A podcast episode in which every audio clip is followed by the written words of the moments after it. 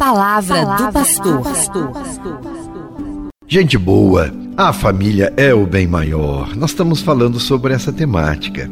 A família constituída pelo pai, pela mãe e pelos filhos é o lugar onde as pessoas aprendem, se relacionam e aprendem a querer bem, praticar o bem e ser o bem.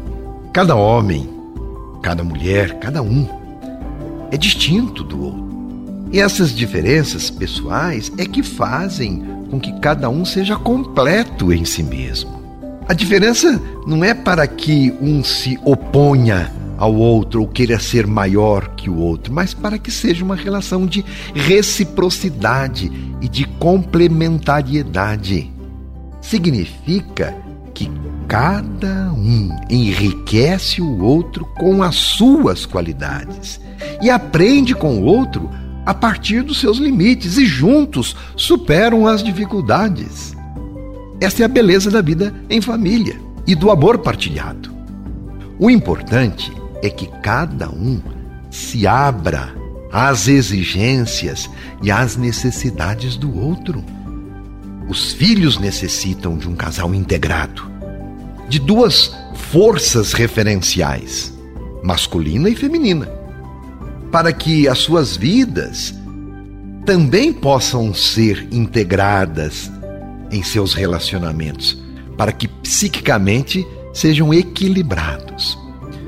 E vivemos não por um acaso em família, mas porque há um sentimento de amor, de compreensão, de respeito, de cooperação. A família não nasce por um acaso, nasce desse sentimento de amor. A vida matrimonial exige de cada um a oferta de si mesmo, ou seja, cada um é dom na relação. Por isso a família é uma reciprocidade de afetos. Guarde isto.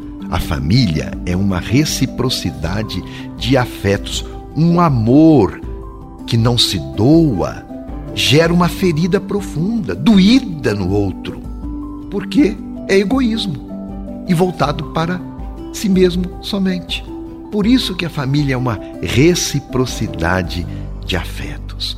O marido e a esposa não vivem para si, mas para o outro, para os filhos. Cada um sustenta o outro em seus sonhos, em suas aspirações, trabalho, vocação humana e cristã, na sua identidade de ser homem e de ser mulher, na maternidade e na paternidade, cada um contempla o outro e reconhece a grandeza do outro, as qualidades, os dons, os talentos que cada um traz em si e também, pelo amor, é capaz de perdoar os defeitos, os limites. São essas atitudes que alimentam a chama do amor.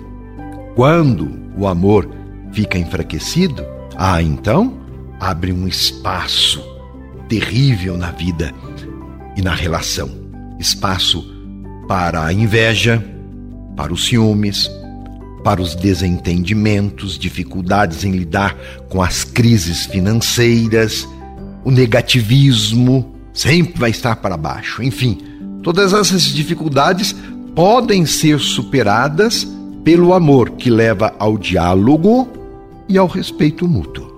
Como superar então essas dificuldades? Por parte do homem, ele apazigua o coração da mulher, sendo alguém que a anima, que se dedica em fazê-la feliz, que compartilha a responsabilidade na educação dos filhos com a mãe e as preocupações da vida, é claro se doando para os filhos e para a esposa.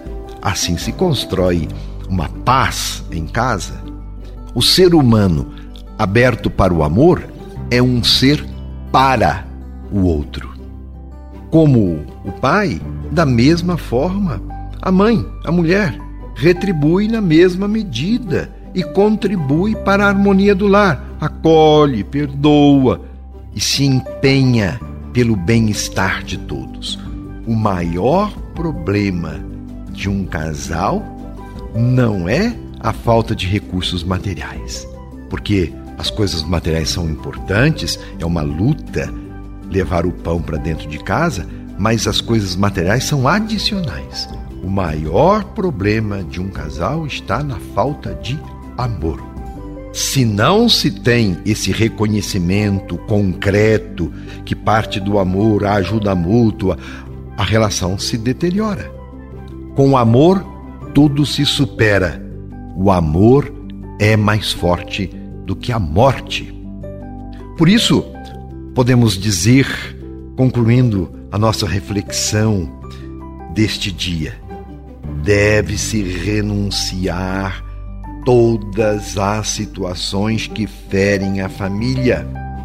Divórcio, relacionamentos livres de compromisso, esvaziamento da figura paterna e materna, gravidez precoce, banalização do amor, violência, seja física, verbal ou sexual, anulando as negatividades da relação assumimos a sua positividade.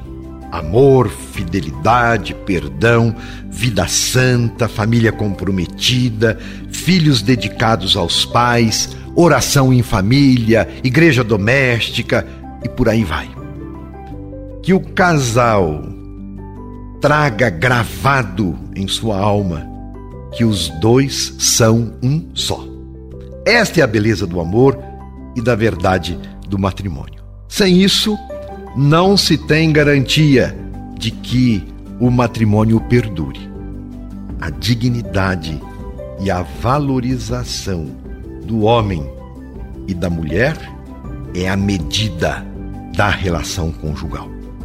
A mulher tem o direito de pedir a seu marido que ele a privilegie mais do que a si mesmo, mais do que sua carreira profissional.